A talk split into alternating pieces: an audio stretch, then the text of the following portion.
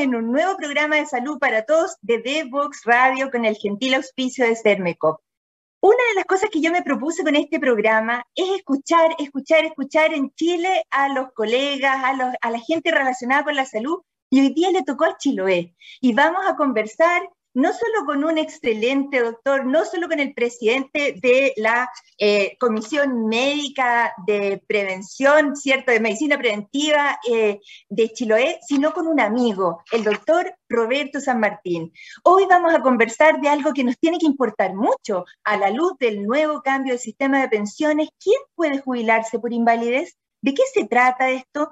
Eh, ¿Existen distintos tipos de pensiones? Hoy vamos a conversar de todo esto con el doctor Roberto San Martín después de esta primera pausa musical. Divoxradio.com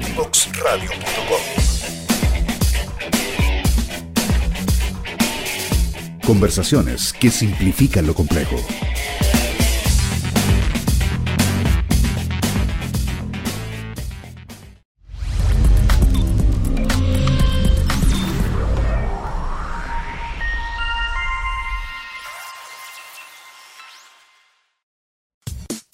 Divoxradio.com. Codiseñando el futuro.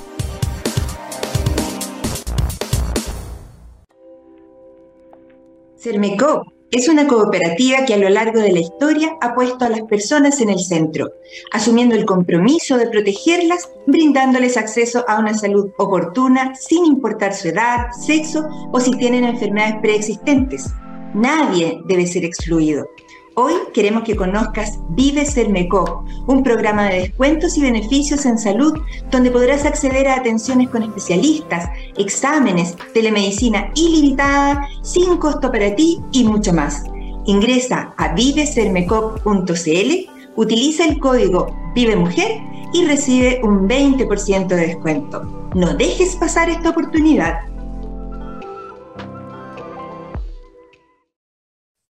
En este minuto vamos a dar la bienvenida de inmediato al doctor Roberto San Martín, que está en su casa en Achao. Por favor, miren ustedes, Roberto, un abrazo, gracias.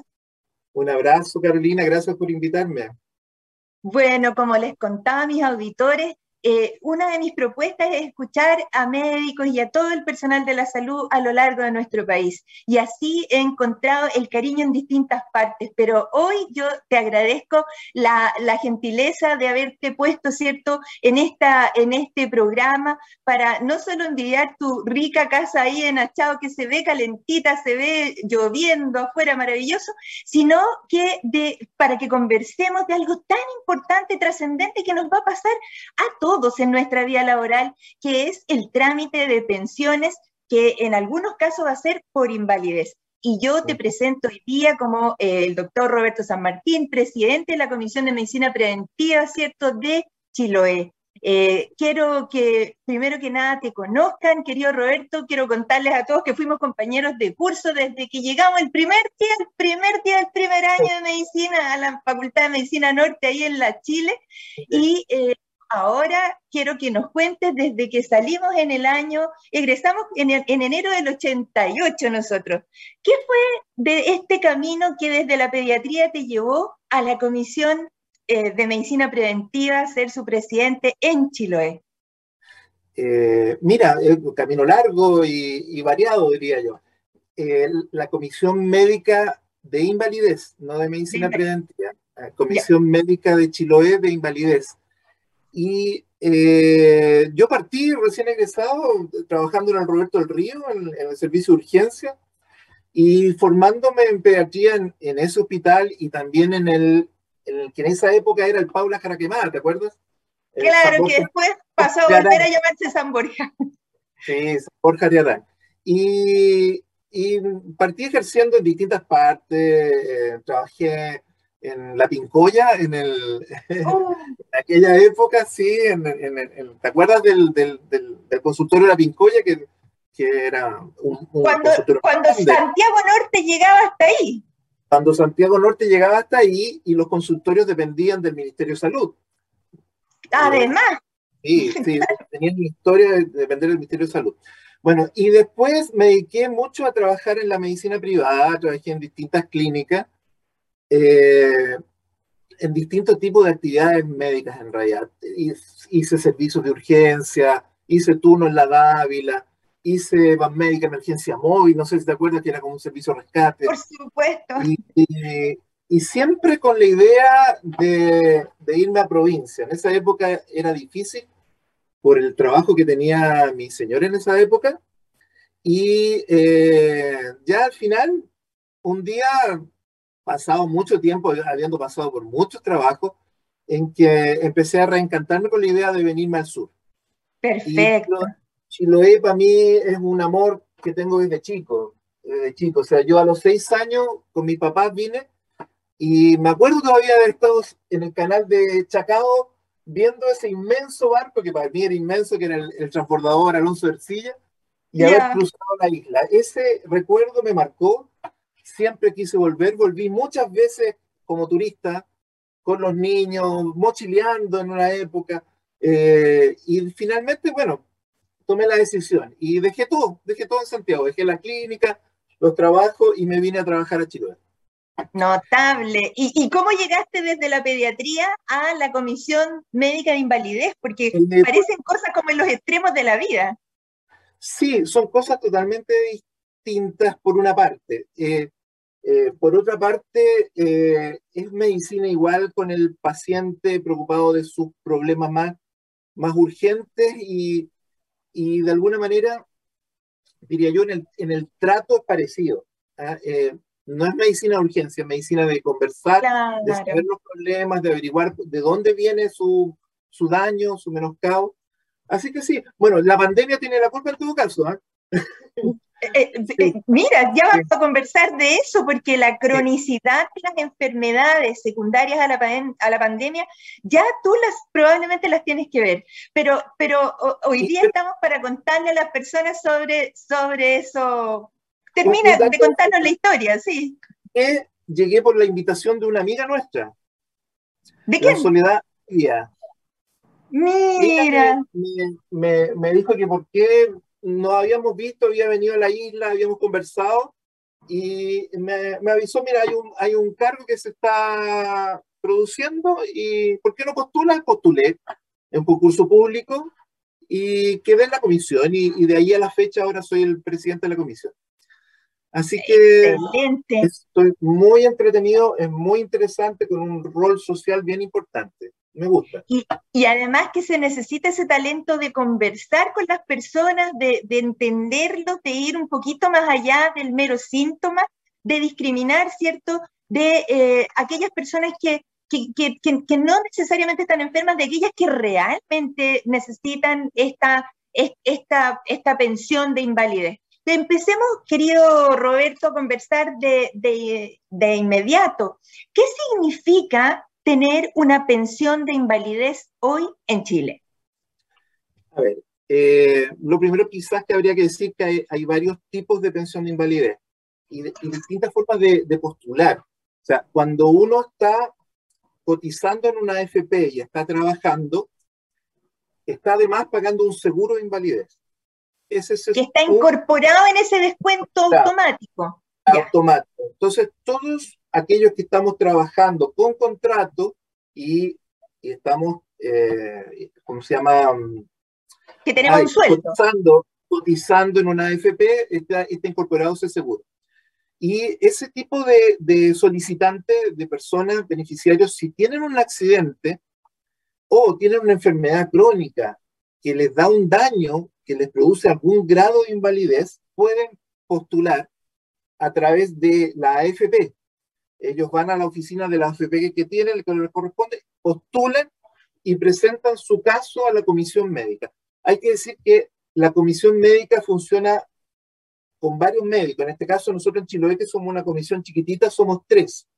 Pero hay comisiones con cinco médicos, con seis médicos, con, con cuatro, en fin. De lo más chicos son tres. Y eh, ahí las personas postulan, nosotros lo evaluamos y después dictaminamos en, conjunto en una sesión. Perfecto, y hay, personas, e, exactamente eso. Tú me comentabas que hay tres tipos básicamente de personas que pueden, eh, o sea, de, tres tipos de pensiones primero y luego vamos a ver las características del postulante. Cuéntanos cuáles son estas personas que pueden postular. Bueno, explicaba que había ese tipo de personas de la gente que está trabajando, que está eh, eh, afiliada a una FP, que está cotizando, que es un tipo. Otro tipo son personas que alguna vez trabajaron con contrato y que tuvieron AFP. Esas personas que tuvieron AFP pero quedaron cesantes o trabajaron un tiempo y nunca más trabajaron, también pueden postular a la pensión. Y en esas, pensión, esas pensiones eh, la gente postula como de AFP, pero sin seguro porque el seguro de invalidez dura 12 meses después de quedar cesante. Y, si las personas tienen lagunas de años, entonces postulan a esa pensión, pero sin seguro, ya. Pero sin seguro si es que dejaron de trabajar o la cesantía es mayor de 12 meses. Si tienen lagunas o no tienen, no importa. Lo importante es la fecha que dejaron hacia atrás de trabajar. ¿Ya? esas personas también las evaluamos y también le, también le, asignamos, también postulan a través de la FP eh, al no tener seguro, eh, esas personas depende del monto de su jubilación o de su pensión, depende de los fondos que tengan en la AFP. Ahora, y eso hasta ahora, hasta ahora es el fondo individual, lo que uno alcanzó a acumular, ¿no es cierto? Ahora, si no tiene fondos suficientes, reciben un monto equivalente a la pensión solidaria de invalidez. ¿Y, ¿Y cuánto es ese monto al mes? Muy poco, pero para mucha gente le sirve mucho, son 180 y tantos mil pesos mensuales. ¿Y eso es indefinido de ahí para adelante o tiene un criterio de tiempo? Eh, hay dos tipos de pensiones, ahí se te lo voy a explicar después. Ya, eh, ok, ok, ya. Pero vamos al, tercer, al tercer tipo de personas. Ya dijimos aquellos que son IPS vulnerables, la gente que estaba laboralmente activa pero que estaba eh, con menos de 12 meses de, de, de, de egreso, eh, perdón, con más de 12 meses, y, y ahora cuéntame el tercer tipo de, de, candidato. Sí, bueno, tú lo dijiste en realidad recién. Eh, yo hablé de los que tienen AFP y están trabajando y están en 12 meses, los que tenían AFP y dejaron de trabajar, y las personas que nunca han trabajado con contrato o que son... Como una mamá. como una dueña de casa, por ejemplo. Una mamá o alguien que nunca tuvo un contrato o gente que era informal. Acá se da mucho en la isla, recolectores de orilla, pescadores, buzos, que trabajan muchas veces sin contrato, y son gente que trabajó toda la vida, pero que no, no cotizó nunca en AFP. Esas personas tienen que postular a través del IPS, Instituto de, Previsión Social. Y eh, el IPS eh, postulan, dicen que es la enfermedad que tienen, y ellos eh, lo mandan a la fundación, que es la que ve a la comisión, y nosotros lo evaluamos. Hay un paso intermedio, entonces, una fundación, un paso intermedio entre la persona que se le ocurre y llega finalmente a la comisión. Eh, siempre lo manda o la AFP o las envía el IPS. Tienen que postular a través de esas. Ahora, la comisión médica funciona como tal dependiendo de la superintendencia de pensiones que dependemos del Ministerio del Trabajo.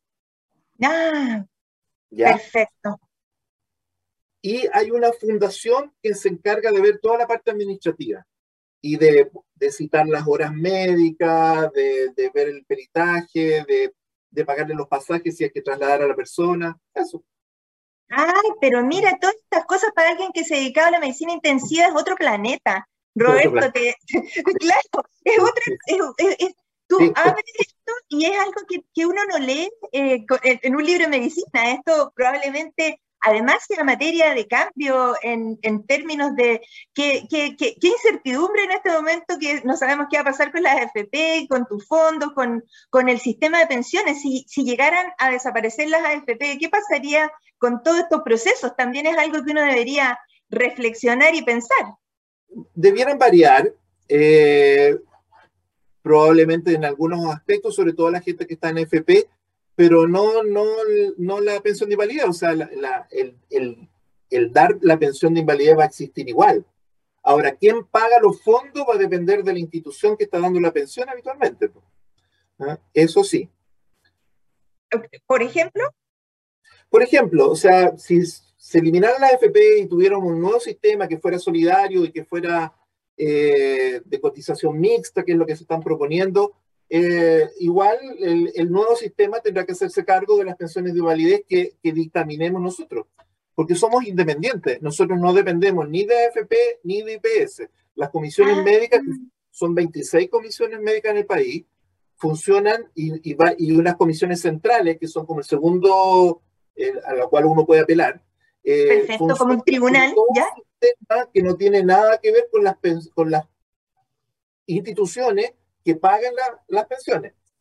Y eso es muy bueno porque somos independientes. No tenemos ninguna relación ni con AFP, ni con IPS, ni... Mira, Roberto, espérate, espérate, que se nos ha pasado volando este, este segmento. Estamos conversando con el doctor Roberto San Martín, presidente de la Comisión Médica de Invalidez de Chiloé que a, quien le, tengo muchas más preguntas que las que pensé que iba a tener, así es que vamos a ir a la segunda pausa musical y volvemos de inmediato. Historias desde los protagonistas en divoxradio.com.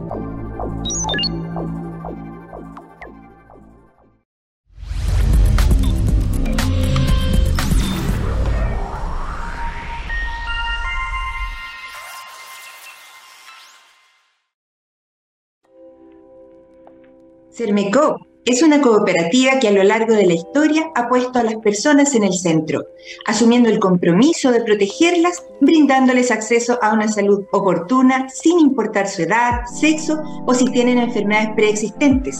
Nadie debe ser excluido. Hoy queremos que conozcas Vive Sermecop, un programa de descuentos y beneficios en salud donde podrás acceder a atenciones con especialistas, exámenes, telemedicina ilimitada, sin costo para ti y mucho más. Ingresa a vivesermecop.cl, utiliza el código Vive Mujer y recibe un 20% de descuento. No dejes pasar esta oportunidad. Continuamos conversando con el doctor Roberto San Martín allá en su casa de Achao. Hoy, con el gentil auspicio de Cermecop, estamos conversando de las pensiones de invalidez. Querido doctor San Martín, cuéntanos, entre que una persona tiene un síntoma y lo atribuye a alguna razón laboral, por ejemplo, y que se da el dictamen, mira la palabra importante que ocupé hoy día, pueden pasar muchos meses o poco dependiendo del tipo de enfermedad que se trate, ¿cierto? Cuéntanos un poquito de eso. Puede pasar mucho porque eh, en general las pensiones que dan daño, menoscabo para tener invalidez, son crónicas, la mayor parte.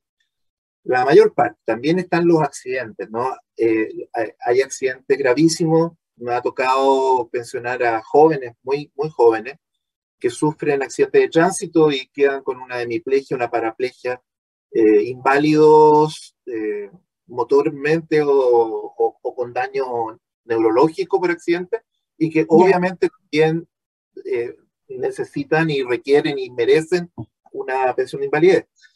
pero la mayor parte de las personas llegan a tener grados de invalidez por enfermedades crónicas, por diabetes, por hipertensión arterial, por eh, artrosis, por artritis reumatoidea, por enfermedades del aparato locomotor.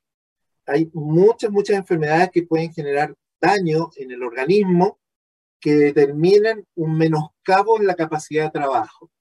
La invalidez que genera un menoscabo en la capacidad de trabajo es la que es susceptible de ser pensionable. Y existen normas hechas por expertos a nivel nacional que se van renovando. Este año van, acaban de salir las nuevas normas 2022, estábamos usando las del 2016, en que se evalúa cada enfermedad y se le asigna un porcentaje de daño. Y la gente, si llega a un 50% de menoscabo en su capacidad de trabajo, tiene derecho a una pensión parcial, que dura tres años, que es lo que tú me preguntabas delante. Claro. Y al cabo de tres años se vuelve a reevaluar si sus condiciones ah, mira. o se ha agravado se le da una pensión parcial definitiva y esa pensión es definitiva. Y existen las pensiones que, que tienen un, daño de más de un 66% de la capacidad de trabajo y las cuales eh, determinan una invalidez total. Las personas con invalidez total inmediatamente tienen una pensión que es vitalicia. Eh, depende mucho de la evaluación que se haga. Esto es súper importante, perdona, porque yo tenía una confusión o, o tal vez fue un lapso que, que me, me, engañó el cerebro, porque estas no son pensiones que se otorgan solo por un tema laboral, sino que porque la persona no. está realmente enferma e incapacitada para, eh, para, para ejercer algún tipo de trabajo.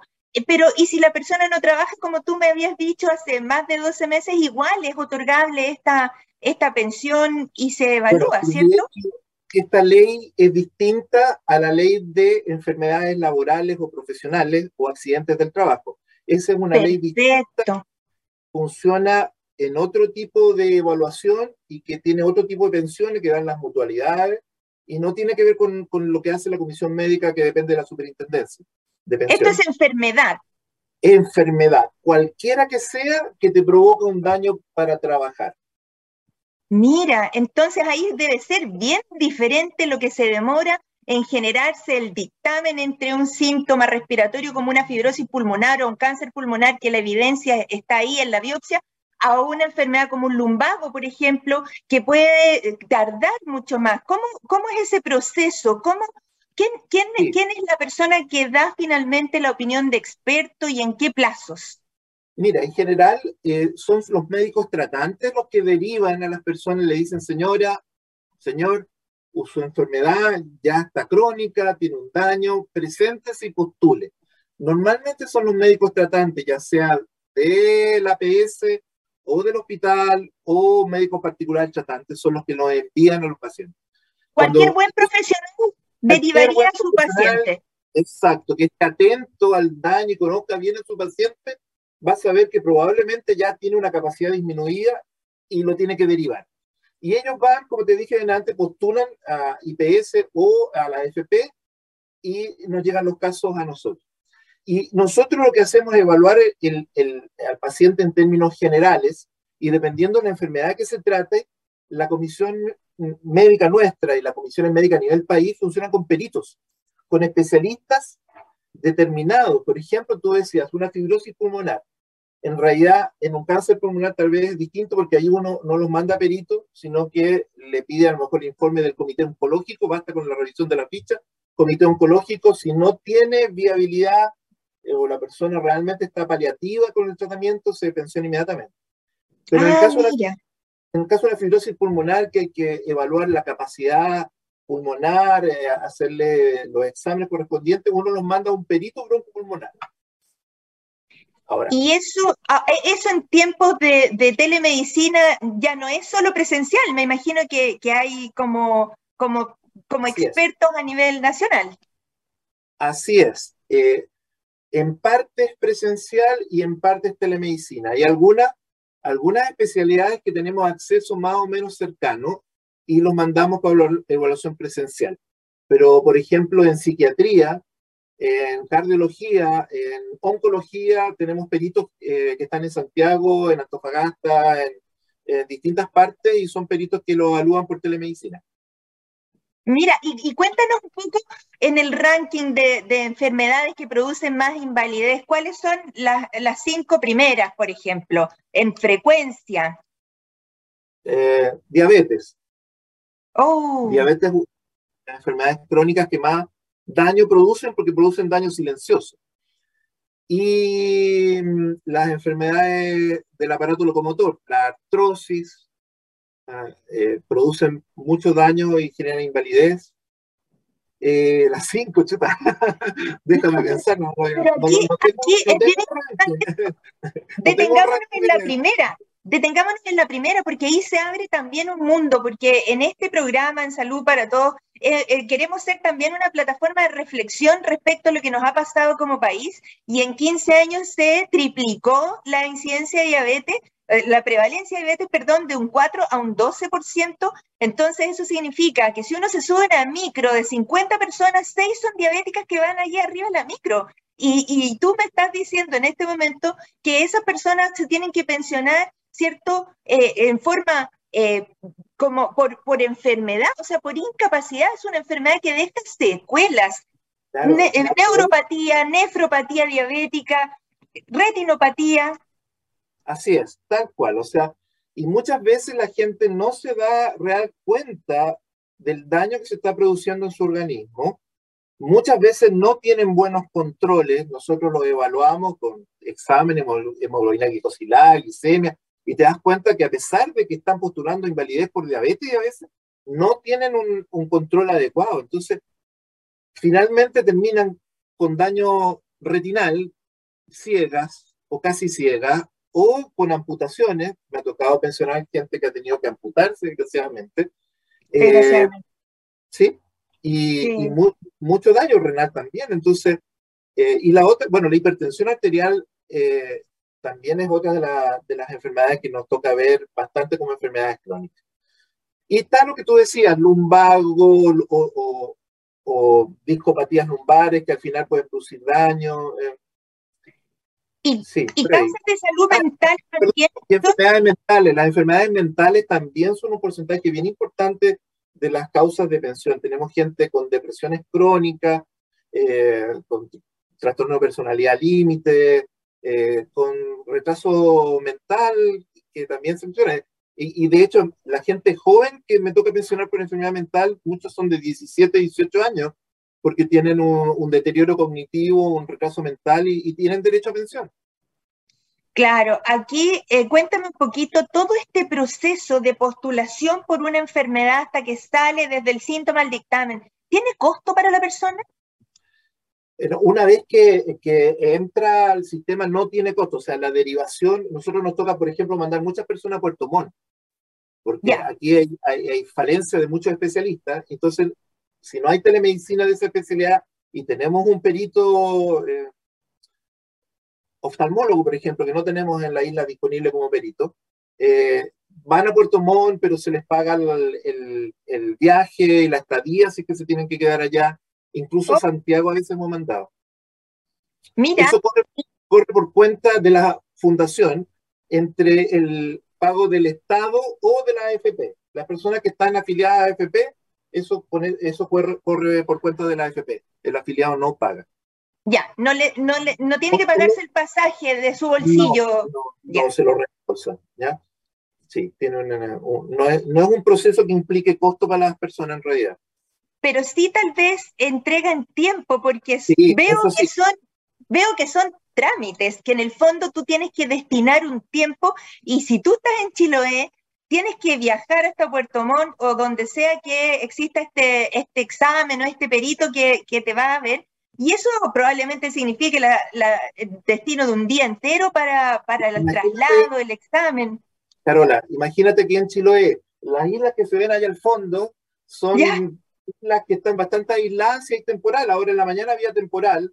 No pueden viajar en lancha, tienen que tomar una lancha, que son subvencionadas, pero la lancha sale en la mañana, tienen que llegar y vuelven a las 2 de la tarde a la isla, entonces no alcanzan a hacer un trámite. Tienen que quedarse, alojar o con parientes o en otras partes, de ahí llegar a la comisión o tomar un bus a Puerto Montt, tienen que alojar en otras partes. O sea, acá la evaluación es muy difícil para las personas. Tienen que hacer un gran serie. De hecho, a veces dictaminamos sin, sin, tener que, sin poder mandarla. A lo mejor debiéramos hacer más evaluación por especialista, pero muchas veces tomamos la decisión nosotros porque las personas están por aislamiento e incapacitadas de asistir a una evaluación. Así que por los elementos que tenemos, a veces tomamos la decisión de si está dentro del rango para que justifique la, la pensión. Es, una, a mí me gusta mucho la labor que, que hacemos nosotros tres que somos de la Comisión Médica acá. Pero maravilloso. Y, no, no, mira, se nos va a ir este bloque también de conversación y todavía nos quedan tantos temas. Cuéntame un poquito si a ustedes como comisión ya en Chile ya le empezaron a dar los coletazos de los pacientes crónicos por COVID en alguno de sus aspectos, respiratorio, por ejemplo, o neurológico, de algún otro tipo de secuela crónica. Sí, de hecho la semana pasada nos tocó pensionar a un a una paciente que estaba con un COVID prolongado, con una enfermedad respiratoria, con disnea de reposo, incluso producto de, secuelas de, la, enfermedad pulmonar por, por, COVID. Y eso es una cosa, que han aparecido estos pacientes que se hacen crónicos después de tener la enfermedad por el, por el virus SARS-CoV-2, el COVID-19. Y otra cosa es el descalabro que quedó en el sistema público y privado también en realidad, eh, con los casos de COVID que hubo en 2020, en que se ocuparon todos los hospitales, todos los servicios, todos los especialistas en tratar las urgencias que había de hospitalizaciones, de UTI, de UCI, ampliación de camas, en que se postergaron las listas de espera.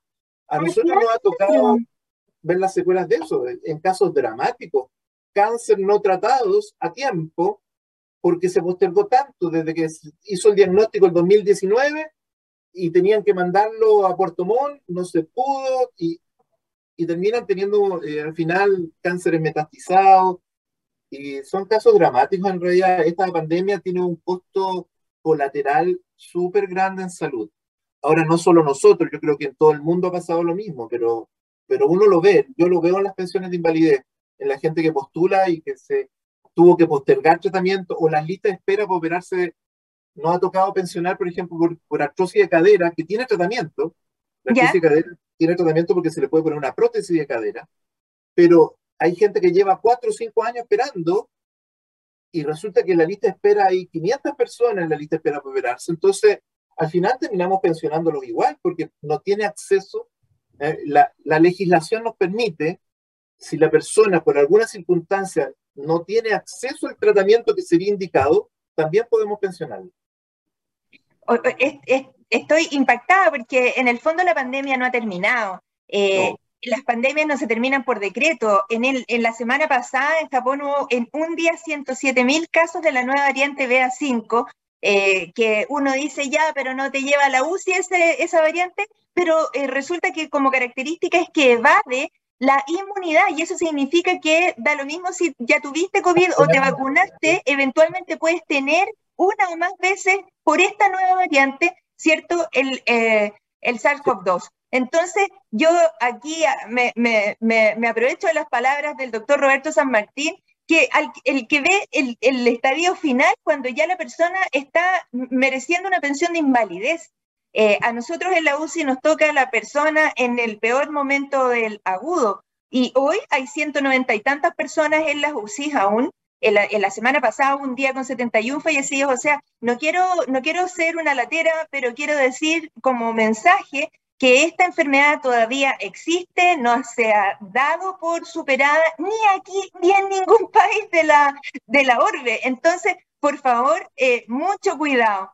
Eh, querido Roberto, mira, creo que se nos va a hacer corta esta conversación, pero hemos aprendido un montón de cosas y entre esas cosas entonces hemos aprendido, que las enfermedades pueden terminar con tu vida laboral o con tu vida activa en el fondo mucho antes de lo que uno pensaba, porque en Chile tenemos una longevidad mayor. ¿Cuál es la, eh, tú, tú eres el experto entonces en calcular cuánto es la sobrevida promedio de un chileno y una no. chilena medio? No, pero ya nos estamos acercando a los 90 años, tanto hombres como mujeres, así que en 20 años más vamos a estar 95, así que... ¿En serio? Vamos pagando, sí. Bueno, si no aparece alguna otra cosa. Entre medio, claro, no. Yo tengo que contarle a los auditores que la persona más longeva a la que yo he visto colocarlo en marcapasos y que tenía expectativas de vivir 10 años más de lo que tenía era de 100 años. Y, eso, para que ustedes vean si una persona tiene un cuerpo que está sano, que no tiene una enfermedad crónica, que está lúcido, que tiene poder de, de decisión autónoma, es, un cuerpo que, que, que, puede resistir mucho tiempo, tal como dice Roberto, en este momento 90 años es lo que nos tiene que durar este cuerpo, cuerpo que cuando, sal, cuando los niños están en primero básico ya tenemos los niños más obesos de América, que en octavo básico uno de cada cuatro niños fuma y en cuarto medio el 50% de, la, de los niños han fumado. Y cuando salen de cuarto medio pasan 10 años y en promedio los chilenos hemos ganado 10 kilos. Entonces, como que la carrocería en el fondo de la estructura del organismo se nos va desgastando aceleradamente si no le ponemos freno a ese tipo de cosas. Eh, Carola, si hay tanto milcao, yuco, cordero al Ahí sí, pon, ponnos, ponnos, un poquito al día, nos quedan un par de minutos, pero yo quiero reservar estos minutos para que nos cuentes un poquito de la cultura de Achado, de la cultura de Chiloé, ¿qué cosas ricas tienen ahí en, ese, en, en, en tu isla? Bueno, Quinchao es una isla eh, con mucha historia, muy antigua. Aquí está la iglesia más antigua de Chile, que es la iglesia de la Nuestra Señora Loreto, que, que, construyeron los jesuitas en el siglo XVII. Y, eh, y, era un pueblo de chonos, muy mucho antes de la llegada de los españoles. Achao eh, tiene una historia larguísima, porque esta zona, la de las islas del canal interior, es de las zonas con mejor clima dentro del, de esta zona patagónica y leña, digamos. Como y, protegida. Sí, más protegida y, y, los chonos iban de isla en isla y recolectaban marisco.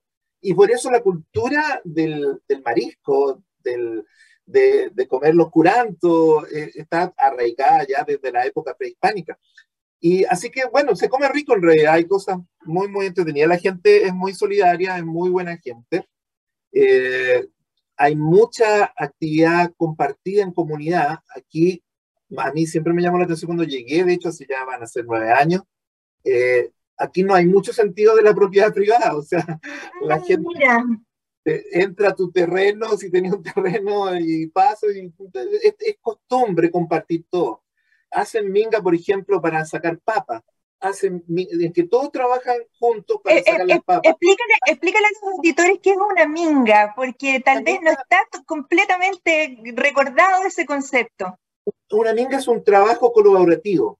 Es un trabajo colaborativo en una comunidad, en el pueblo, en un sector, en un sector rural, en que las personas se ayudan entre todos para hacer un trabajo. Ahora, no es un regalo, ¿ah? la minga es un... Es una mano de ida y de vuelta. Exacto. Significa que si a ti te ayudaron a, a majar la manzana, que moler la manzana para hacer chicha, la próxima vez que el vecino tenga que ir a sacar papas, tú tienes que estar. Obviamente, es un trabajo colaborativo. Eh, no, es, no es propio de Chiloé, ¿ah? es, propio de la cultura prehispánica en América, las mingas, no solo de Chiloé, pero acá se dio ah, mucho y, aquí está vivo, se da, se da bastante en el campo, sobre todo lo de las mingas.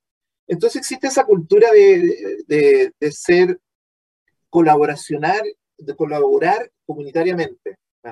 ¿no? No, es que, no es que la gente en Chile regale las cosas y que sea así, no, no, no, no, le cuesta mucho, entonces no es que regale, sino que hay un trueque de trabajo, de compartir en comunidad. Eso se da mucho, es muy bonito. Pero, pero claro, una cosa tan solidaria y yo diría que no solo concepto de isla, sino que de nación o de país o de cultura. Tal como tú dices, eh, la cultura prehispánica era muy, muy, muy solidaria en ese sentido. Si tú no tienes más recursos que un número limitado de personas, entonces tienes que cuidar esa comunidad. Y por eso mismo lo que yo veo es que nosotros nos tenemos que cuidar entre todos, porque el destino de uno es el destino de todos nosotros. Querido Roberto, el doctor Roberto San Martín, hoy día en realidad yo, yo, yo me equivoqué porque pensé que la comisión se llamaba Medicina Preventiva, pero no, es la comisión de invalidez, pero es un aprendizaje, como digo yo, es mejor decir eso que decir error, porque en el fondo hoy día sí que hemos aprendido contigo, querido Roberto, te agradezco mucho tu, tu, tu tiempo, eh, qué lindo como hemos visto que se ha puesto el sol ahí a través de tu ventana y que esa madera toma protagonismo, ¿cierto? Nos da el calor, nos transmite esta energía y las buenas vibras para toda esa comunidad hermosa de Chiloé. Un abrazo para ti, me despido de ti. Sí, un gusto reencontrarse con amigos de la vida y, y, yo ahora los invito a una tercera pausa musical y volvemos de inmediato a cerrar este programa. Conoce toda nuestra programación en www.divoxradio.com.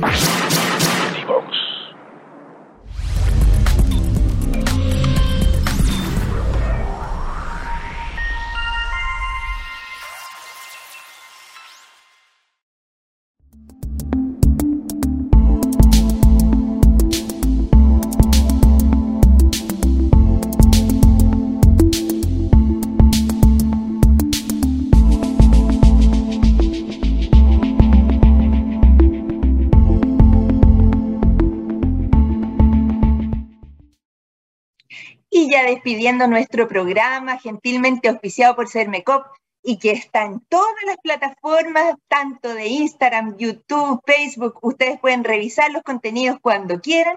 Queremos despedir hoy día este programa en el que hemos aprendido sobre las pensiones de invalidez. Conversamos con el doctor Roberto San Martín desde la isla de Chiloé, en donde él es presidente de la Comisión eh, de, de Invalidez, la Comisión Médica, y aprendimos los perfiles de las personas que pueden optar a esta pensión de invalidez solidaria aquellas que son del porcentaje más vulnerable de la población, que son del Instituto de Previsión Social, aquellos que eh, cotizan en una AFP y que eh, llevan más de 12 meses fuera del sistema y aquellos que están en la AFP pero llevan menos de 12 meses fuera del sistema. Cada uno de ellos tiene una vía distinta. Hemos aprendido tantas cosas hoy que yo quiero agradecer a todos por su eh, buena sintonía y los quiero invitar a que me cuenten de qué quieren hablar en este hermoso programa que es Salud para Todos de The Vox Radio. Nos vemos.